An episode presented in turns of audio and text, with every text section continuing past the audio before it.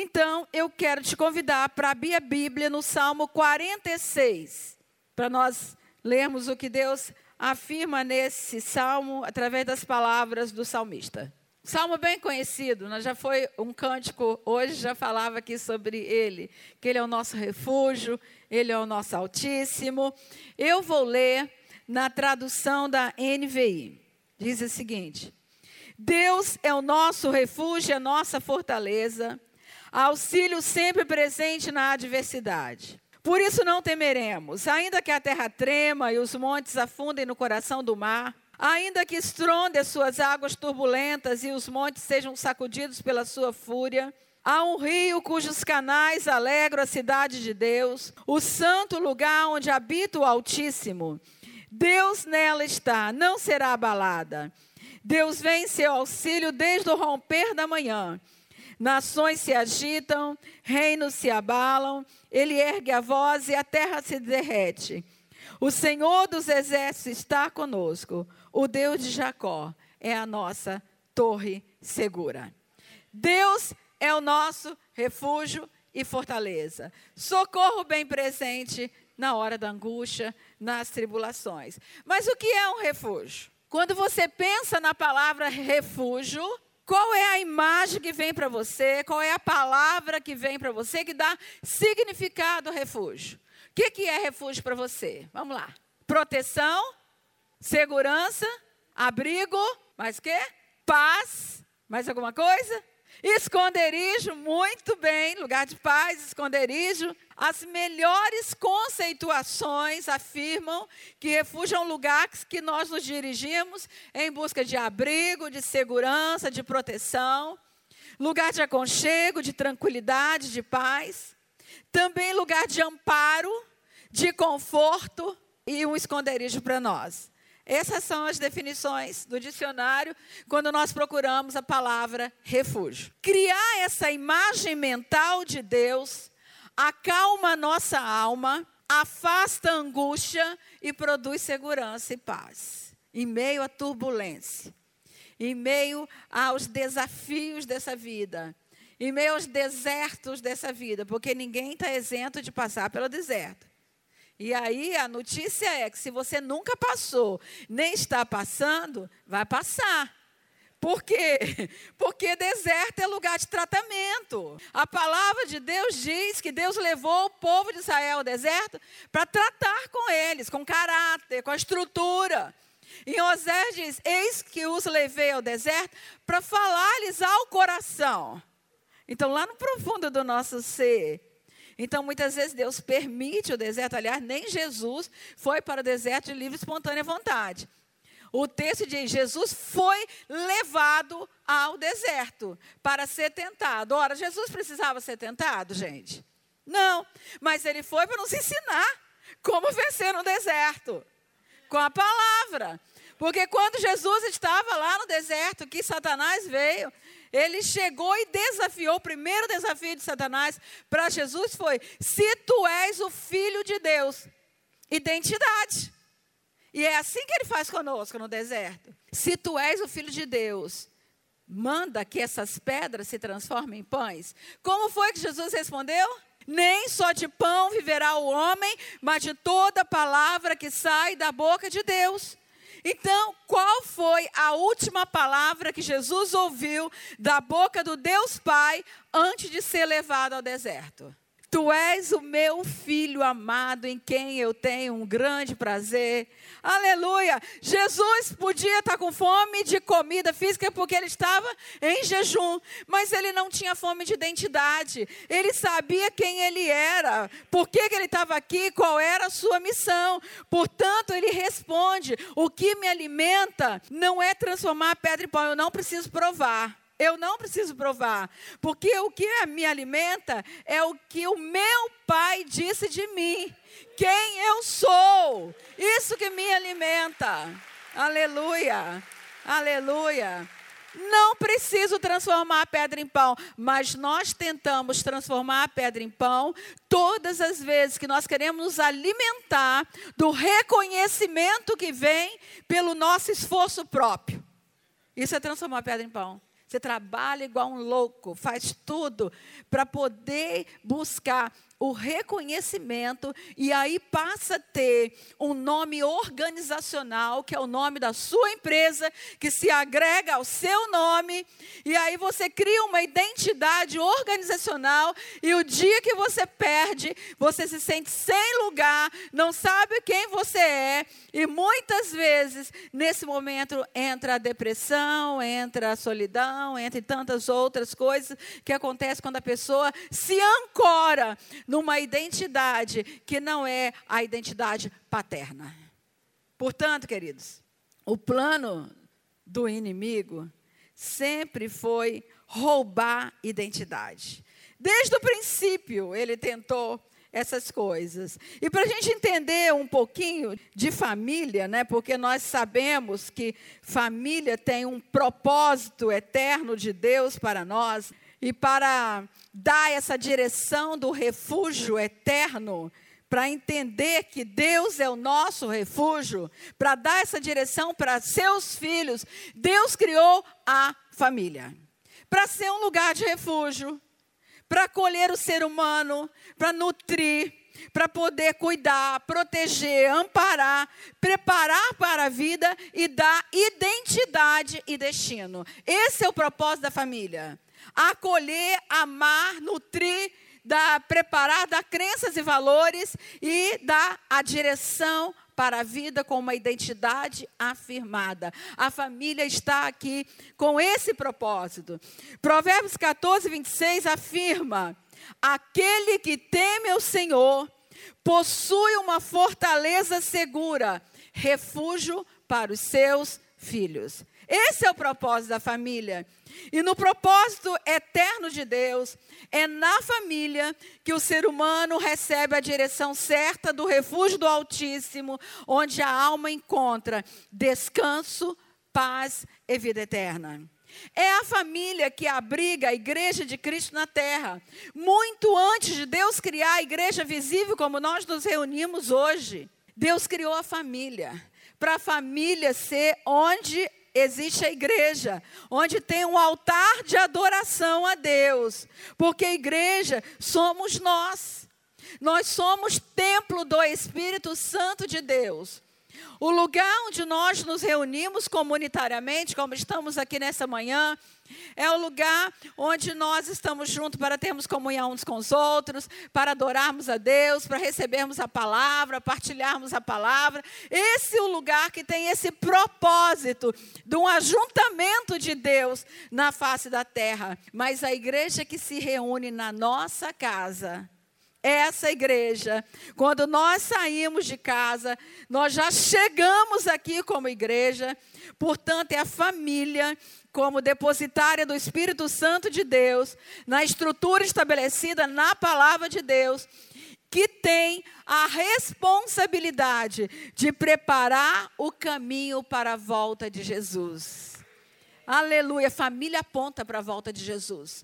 Através da vivência no lar, da proclamação dos princípios fundamentais de Deus nas nossas vidas. O estabelecimento dos princípios de Deus na família aponta para a volta de Jesus.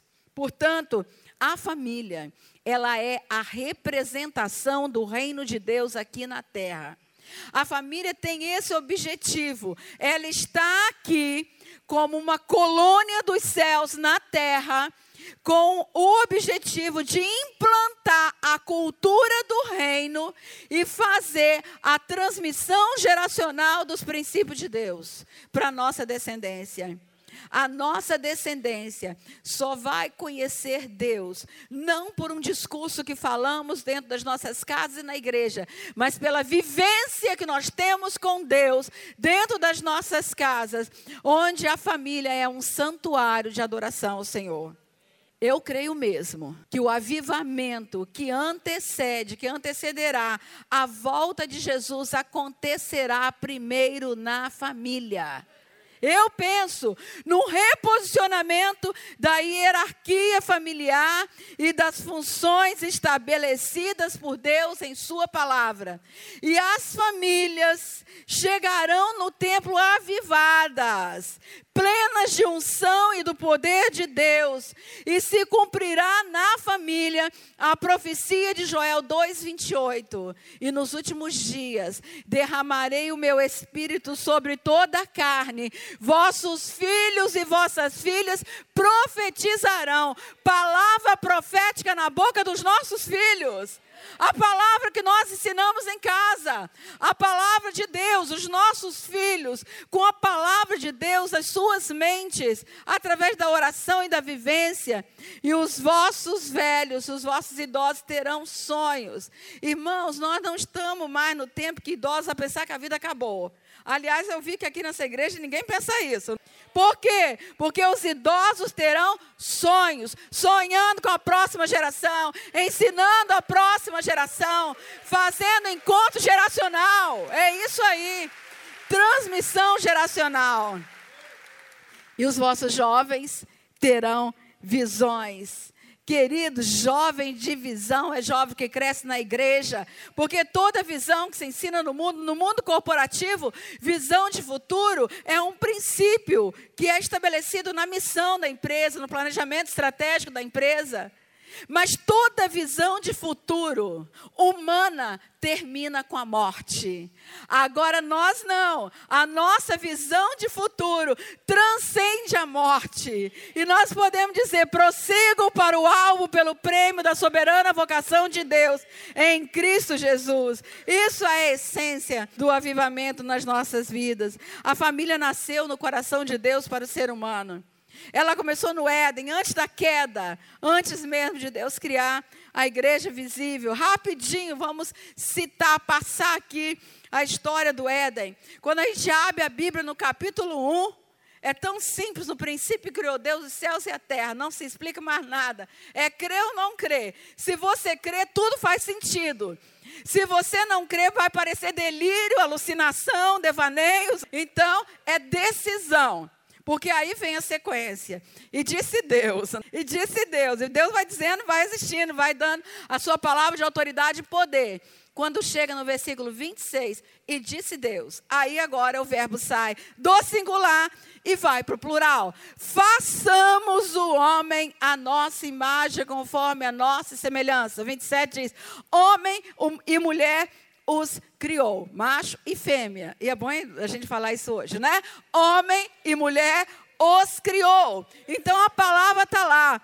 Façamos o Deus plural, o Deus Elohim, o Deus que ali naquele momento se junta Deus Pai, Deus Filho, Deus Espírito Santo e na unidade de propósitos cria a família a primeira família. E é tão lindo isso, porque aí Deus criou o homem primeiro, tirou do pó da terra, diz o texto, no capítulo 2, versículo 7. Deus soprou nas narinas, né? pega do barro mesmo, gente. Pega do barro, faz aquele ser, sopra nas narinas dele e ele se transforma em alma vivente. Leva aquele homem para o jardim porque antes não tinha ninguém para cuidar do jardim, leva para o jardim, dá a ele a responsabilidade de gerenciar a criação, passa ali as normas, as leis, porque Deus é Deus de lei, Deus é Deus de ordem, tudo que Deus faz tem ordem, porque a lei harmoniza, a lei estrutura e a lei dá limites. Então a lei organiza. O mundo era o caos e Deus coloca ordem. E aí Deus dá as leis ali para o homem.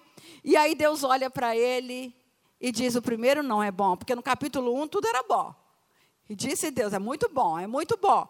Chega ali, Deus olha no capítulo 2: não é bom que o homem esteja só. Um olhar perceptivo de Deus para a necessidade relacional de Adão, porque Deus é um Deus relacional. Deus é um Deus relacional. Deus é um Deus de família. Quando ele se apresentava, quem és tu, Senhor? Eu sou o Deus de Abraão, de Isaac e de Jacó. Deus geracional. Eu sou um Deus relacional. Manda Jesus Cristo vir aqui para se relacionar conosco, tomar a nossa humanidade. E é tão lindo a gente pensar sobre isso. E aí, Deus faz o homem adormecer, adormecer. Presta atenção. Na palavra adormecer no português tem a palavra dor. Deus tira a dor e coloca o homem lá para ficar dormindo sem dor, para tirar a mulher. Nunca mais você vai ver na Bíblia Deus colocando o homem para adormecer nesse sentido. Porque se o homem adormecer na sua posição, o que, que vai acontecer? Não será mais um processo indolor. Desde então, Deus fala para o homem: Homem, ponte de pé, e eu falarei contigo. Posição, posição. Mas Deus faz o homem adormecer e tira um osso, né, uma costela, abre o homem lá do seu íntimo, do seu interior, tira e modela uma mulher e faz uma mulher. E observe muito bem que é interessante isso, porque Deus faz uma mulher, mas não faz igual. Tira de Adão, mas coloca distinção. Homem não tem útero. E Deus coloca útero, ovário, trompas, seios que derramam leite no tempo devido, formas, algumas macias, outras menos, mas sempre formas macias. E Deus faz um ser, coloca diante dele, mas a Bíblia diz, é bom a gente observar isso, que Deus não soprou nas narinas de Eva para ser alma vivente. Eu penso que ele já havia soprado a vida em Adão, e a vida de Deus que estava em Adão era para os dois. Na onisciência de Deus, na soberania de Deus, Eva já estava em Adão. Deus só tira, coloca a distinção e ali faz um ser vivente. Eu penso que assim como a mulher acolhe no seu ventre, né? Aqui deve ter algumas mulheres grávidas acolhe no seu ventre um ser né, que vai gerando vida ali, autorizado por Deus, que é Deus que autoriza a vida, autorizado por Deus. Um corpo dentro de outro corpo, um coração batendo junto, pulsando junto a outro coração, um cordão unindo um ser a outro ser. E aí aquele ser ganha vida. Eu penso que quando Deus abriu Adão, e ele ali já viu a vida de Eva, e ele forma, e ele traz para fora. É muito interessante. Adão foi criado de fora para dentro, da terra e do sopro de Deus. Eva foi formada de dentro para fora. A vida de Deus já estava em Adão e a mulher já estava lá, de dentro para fora, porque a mulher é da ordem da intimidade, a mulher é de dentro. De dentro do seu lar, faz parte aqui do peito do homem. Queridos, todas nós mulheres sabemos a importância de um peito masculino para nos acolher.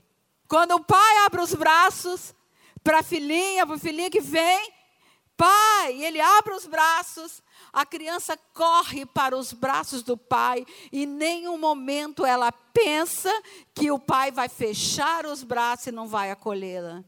Quantas meninas estão por aí, e hoje meninos também, andando à deriva da vida, buscando um peito para se acolher, porque faltou o peito de um pai.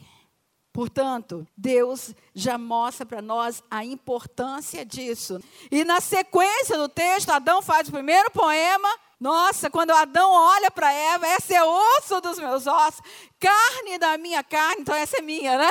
E ela será chamada mulher, porque de mim foi tirada. Ele nomeia, ele dá significado, ele dá sentido à existência. E continua, por essa razão. Qual razão? Porque ela foi tirada de mim. Por essa razão, deixará o homem pai e mãe. Deixará o homem. Deixará a posição de infantil para ser adulto, de protegido para ser protetor, de dependente para ser interdependente, é submissa à autoridade para ser a autoridade, deixa ali na condição de debaixo da dependência do seu pai, para se fazer um homem adulto igual ao seu pai, autorizado a assumir a autoridade para, junto a uma mulher, formar uma família e, através desse contexto da mulher tirada do homem, para estar ao seu lado como ajudadora na construção da descendência e da história familiar, ela retorna à sua origem para se fazer uma só carne com o homem torna a unidade de origem estabelecida por Deus quando ele disse: façamos o homem a nossa imagem e semelhança, pela via da aliança conjugal. Portanto, queridos, casamento, aliança conjugal, ultrapassa a razão humana na compreensão dos princípios divinos no sentido espiritual do casamento. Não é por acaso que o arsenal do inferno está completamente direcionado hoje para destruir famílias. E não é apenas hoje trabalhar com a mente dos adultos, não. Para mudar uma cultura, precisa trabalhar com as crianças. E eles têm hoje feito um trabalho maciço para tentar capturar a mente e informação, para destruir os princípios divinos nessa nossa cultura. E isso é muito sério. Família, pois, como propósito de Deus, na estrutura definida nas Escrituras Sagradas, é algo muito sério, irmãos. Porque o mesmo texto que Adão cita como uma palavra profética, Adão tinha pai e mãe quando ele disse isso?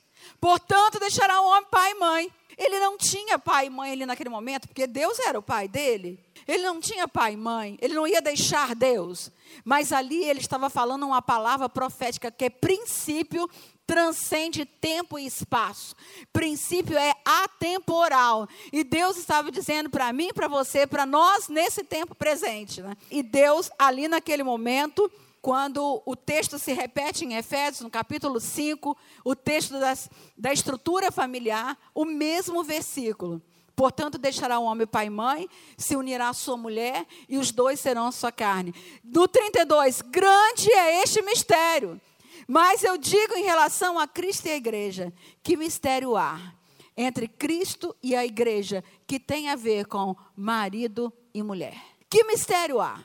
Eu penso que Jesus aponta a resposta na oração sacerdotal de João 17, quando ele diz: Pai, faze-os um, assim como eu e tu somos um, para que o mundo creia que tu me enviaste. Quando a família compreender o que é essa unidade espiritual que precisa haver entre marido e mulher para se estabelecer ali o reino de Deus na família, nós vamos retornar à compreensão desse mistério. Pai, Filho e Espírito Santo, unidos por um propósito. Né? O Senhor abrirá a nossa visão para nós compreendermos por que nós estamos aqui e porque é tempo de tomar uma posição e de fazer diferença neste mundo. Então vereis outra vez a diferença entre o justo e o injusto, aquele que teme ao Senhor e aquele que não teme. Irmãos, quando o salmista diz: quando os fundamentos são abalados, que poderá fazer o justo? Eu penso que Tiago responde essa questão quando ele diz lá em Tiago: a oração do justo pode muito em seus efeitos. Nós podemos sim orar e agir e fazer diferença nesse mundo para que a nossa família seja uma unidade espiritual. Aleluia. Portanto, homem, se você não compreender o seu papel junto a uma mulher, deixará a família vulnerável ao roubo do inimigo. A sua maturidade abrirá a sua visão para o significado do seu papel e da excelência da sua função no propósito de Deus. Paternidade, homens, é um chamado espiritual. É para representar o Deus Pai para seus filhos, o Deus Pai na sua família. Portanto, mulher, você pode conquistar tudo com as competências que Deus lhe deu, e mulheres hoje têm chegado a postos cada vez mais altos, e é inegável lugares, posições, coisas, tudo. Mas se perder de vista a sua origem, não conquistará o essencial no propósito eterno de Deus para a mulher e não compreenderá o seu destino. Origem e destino estão intimamente ligados. Nós compreendemos destino quando nós compreendemos a origem. A origem dará o norte para nós estabelecermos a nossa prioridade na vida, a nossa missão. Porque na família não são missões distintas, é a missão do homem ajudado por uma mulher para fundar a descendência e que cumpre juntos o propósito de Deus para a humanidade.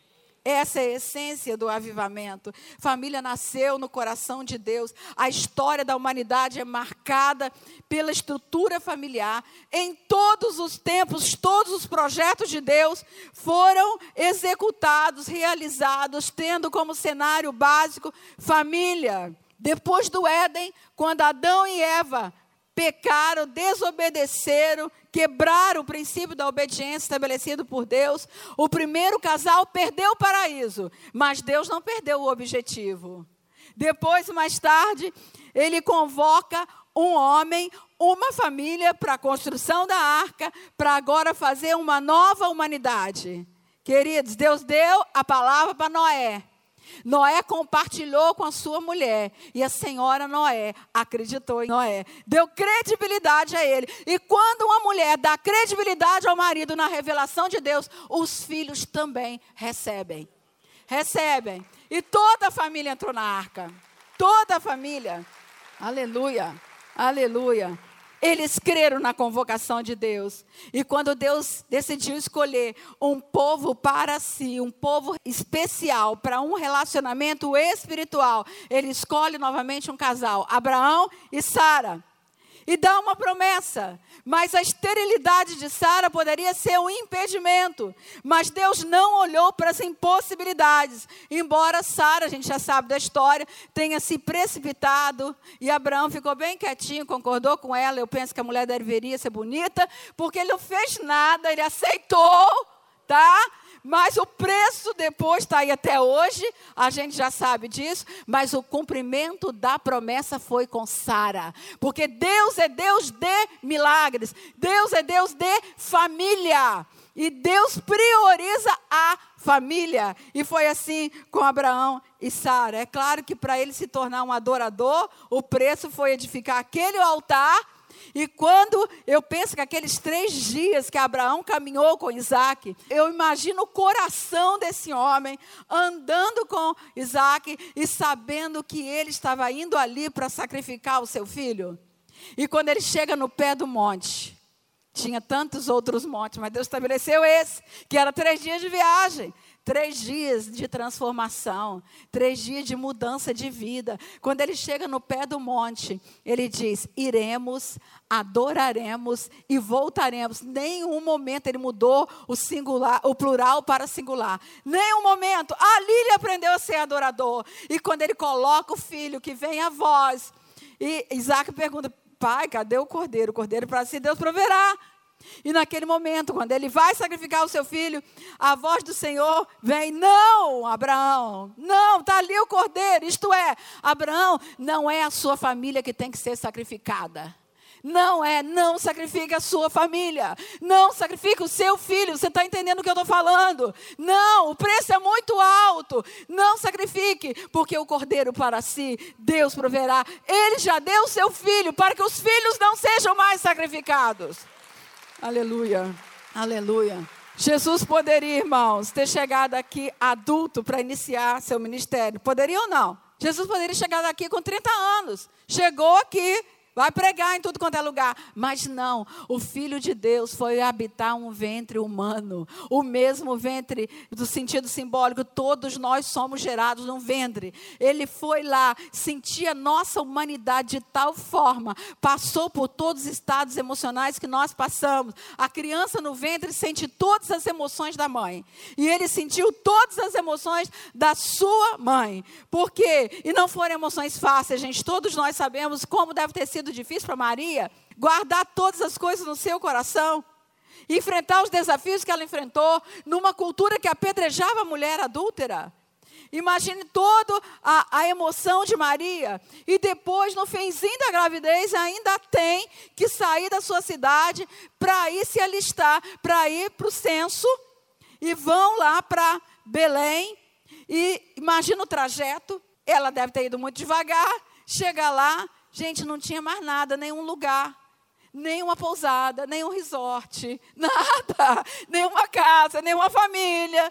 E aí vai para um lugar bem simples, um estábulo junto com os animais. É lá que o Filho de Deus, o Rei dos Reis, Senhor dos Senhores, sem é, casa real, sem nada, ele estabelece o seu reino na terra. Ali ele vem no ventre de uma mulher, porque família é um projeto do coração de Deus, para que o ser humano receba a proteção de um pai e de uma mãe a fim de construir uma identidade e uma direção aqui nessa vida. E por isso que querem destruir família, estrutura familiar, deixando os filhos dessa geração sem rumo e sem norte perdidos em si mesmo, à deriva da vida, evidenciando o terrível plano de Satanás para destruir família. E aí a gente pergunta: o que é família hoje? É um lugar de refúgio ou é um campo de batalha? Como está a sua família? Como está a sua família?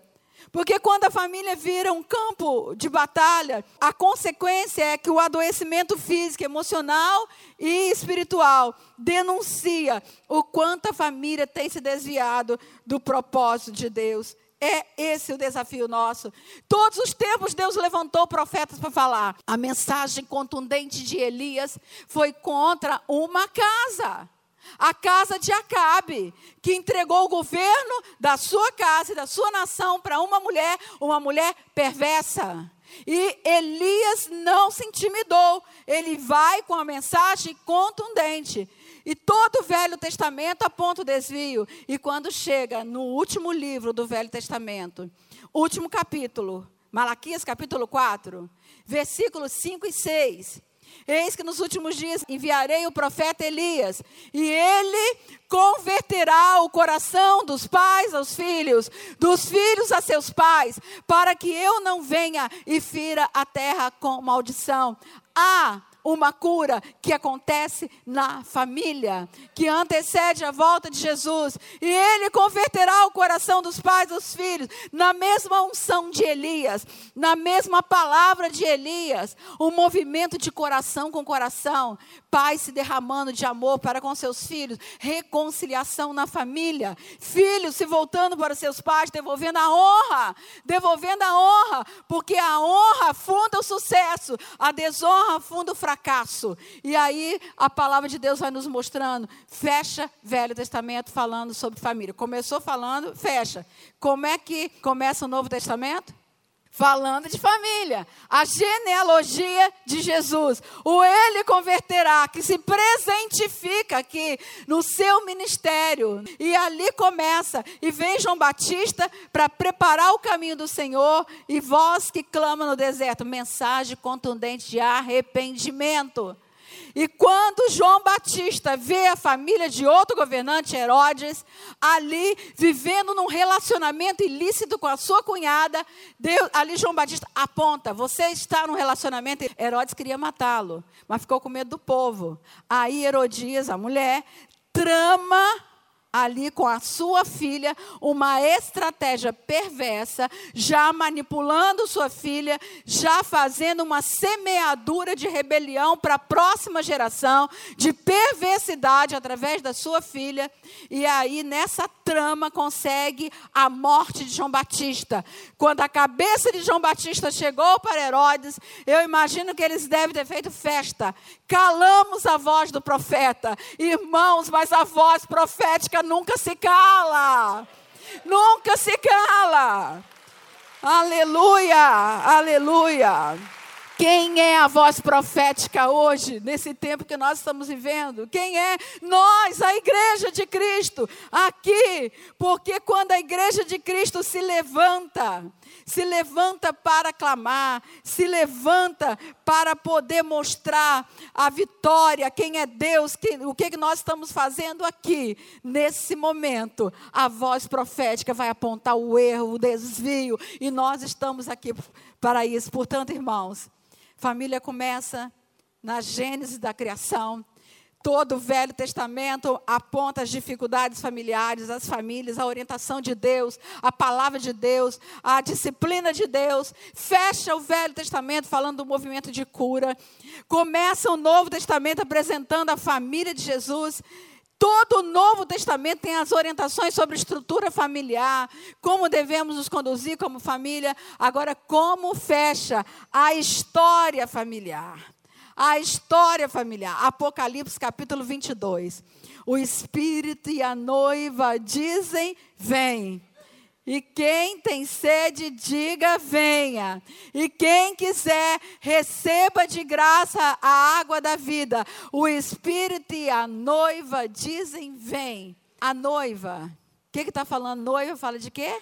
Casamento casamento. O Espírito que está aqui preparando a noiva, a igreja, para apresentar a si mesmo, sem mancha, sem mácula, sem qualquer coisa semelhante, santa e irrepreensível. A família de Deus, apresentada pelo Espírito Santo de Deus como noiva, no momento do casamento, da união para sempre com o Senhor. Então, a história vai se fechar falando de família. Família. Como é que está a sua família? Como é que está a sua família? Está pronta para ouvir o toque da trombeta? Para fechar a história? Irmãos, estamos caminhando para o fechamento da história. Quando nós olhamos a intensidade com que o inimigo quer destruir famílias, nós sabemos e ele sabe que a volta de Jesus está próxima. Esse é o tempo de nós nos levantarmos, nos levantarmos como a igreja, a igreja que está pronta para subir. Essa é a mensagem da palavra de Deus para nós esta palavra eterna de Deus. E nesse mundo desafiador, comandado por um sistema maligno, cada dia precisamos nos refugiar no refúgio secreto para cumprirmos o propósito de Deus para a família, como está escrito em Isaías 32, 2. Cada um servirá de esconderijo contra o vento de refúgio contra a tempestade, de torrentes de água em lugares secos e de sombra de grande rocha em terra sedenta. Quando a família se abre como um refúgio, encontra o refúgio do Altíssimo. Deus é o nosso refúgio, socorro bem presente na hora da angústia. Amém. Vamos ficar em pé? Vamos ficar em pé nesse momento. Eu sei que eu passei assim, igual um foguete, né? Falando muita coisa ao mesmo tempo, mas a semente está no seu coração. A semente está. E se nesse momento, você que entrou aqui e que sentiu que essa palavra foi para você, porque a sua família precisa ser um lugar de refúgio, que a sua família não pode ser um campo de batalha, que a sua família precisa ser esse lugar de paz, que ah, muitas vezes as feridas na alma que você tem carregado tem impedido que você seja o marido que reconhece a sua função. Queridos, nós não geramos filho para povoar o inferno. Nós geramos filho para povoar os céus. E ninguém pode bater mão na nossa herança. E quando tem valente a porta, o inimigo não rouba.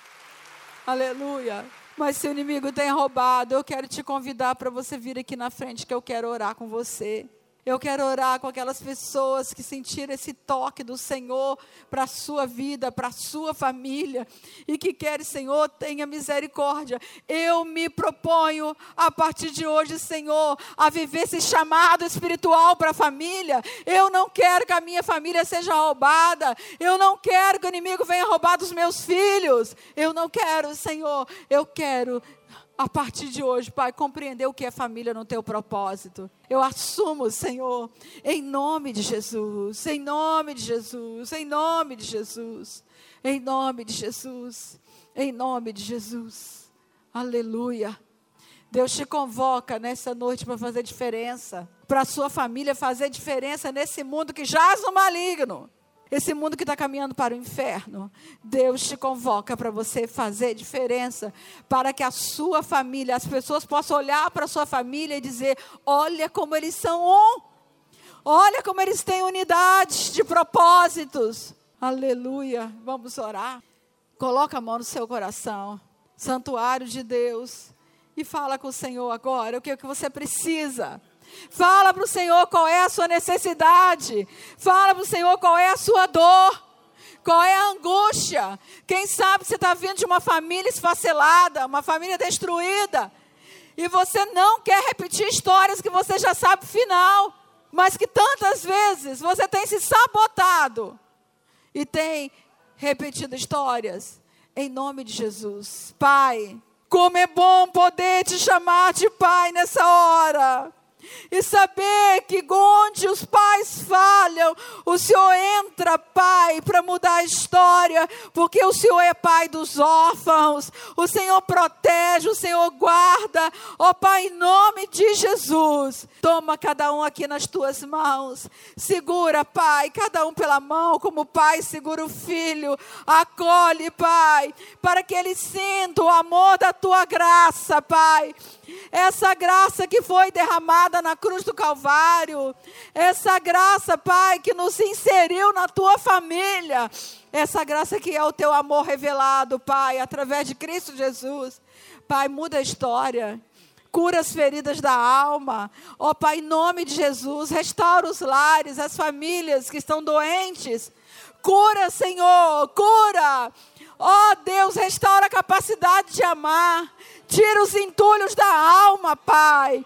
Em nome de Jesus, muda, Senhor, esses corações que foram tão feridos e que se endureceram ao longo da vida, Pai. Ó oh, Deus, em nome de Jesus, eu te peço nesta hora. Muda, Pai. Muda a história. Renova, restaura, refaz. Rece dá um novo significado a essas famílias, Pai e toma pelas tuas mãos, em nome de Jesus. Amém.